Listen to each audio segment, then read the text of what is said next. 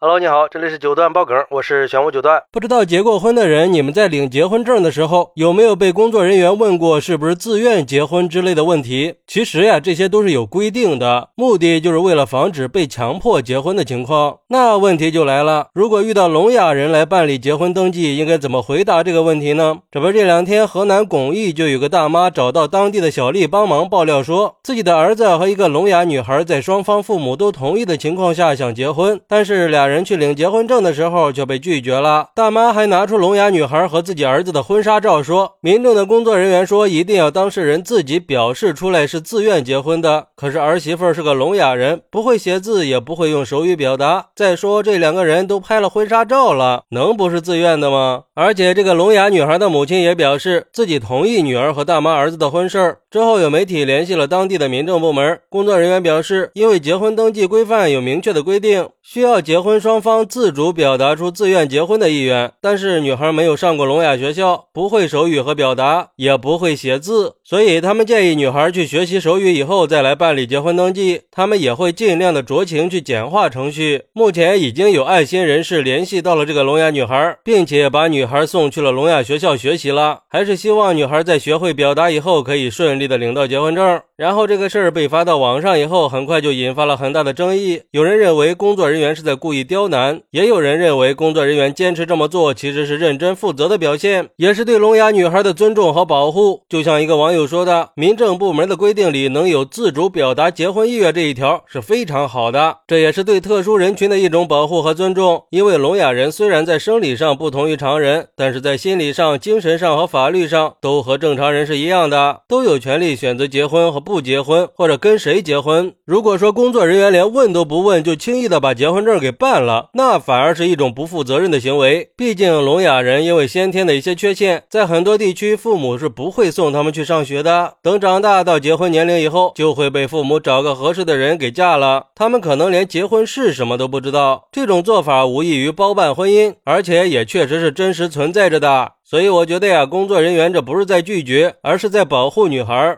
不过，也有网友认为，工作人员的做法太过于机械了，忽略了聋哑女孩的个人意愿。毕竟，婚姻是个人自主的选择，而且像这种情况还有很多种表达方式呀，比如说当着工作人员的面接个吻，或者可以让他点头或者摇头呀。如果说他听不懂又说不出来的，那他又是怎么理解结婚的呢？所以我觉得呀，这个聋哑女孩是完全有能力和权利结婚的。工作人员应该提供更灵活、更人性化的方式来帮助聋哑人士。表达自己的意愿，并且确保他们的合法权益得到保障，而不是因为特殊情况死板的去拒绝他们。但是我觉得吧，在这个事情里，双方都没有错，只是考虑问题的角度不一样而已。工作人员需要考虑到规章制度，并且从法律层面来保护聋哑女孩的合法权益，确保女孩不是被逼迫，是完全出于自愿的。而且我也查过，民政局的这个规定，它是出于对婚姻自由的保护。如果一个人不能自主表达自己的意愿，那他的婚姻自由就会受到限制，所以才会规定要求结婚双方必须可以自主表达自愿结婚的意愿。它不是什么强迫或者误导。而且工作人员已经表示了，虽然需要女孩去学习手语。但是他们也会尽可能的去简化程序，这已经是在让步了。当然，这个事儿有争议、有分歧，也不一定就是坏事儿。不同的观点才可以推动社会文明更好的发展嘛。另一方面，也可以提醒我们，可以更多的去关注和尊重弱势群体的权益。我们也应该重新审视一下现有的一些规定和制度，不断的去改进完善它们，更好的去保障这些弱势群体的权益，让他们可以更好的去融入社会，因为他们需要更多的关爱和支持。所以，对待这样的事儿，应该多一点理解和包容。女孩也可以当。是通过这次机会学习一些手语，并且顺利的完成登记结婚，既可以保证婚姻的真实性和幸福，也可以体现出社会的包容和关爱嘛。好，那对于这个事儿，你有什么想说的呢？快来评论区分享一下吧！我在评论区等你。喜欢我的朋友可以点个订阅，加个关注，送个月票，也欢迎点赞、收藏和评论。我们下期再见，拜拜。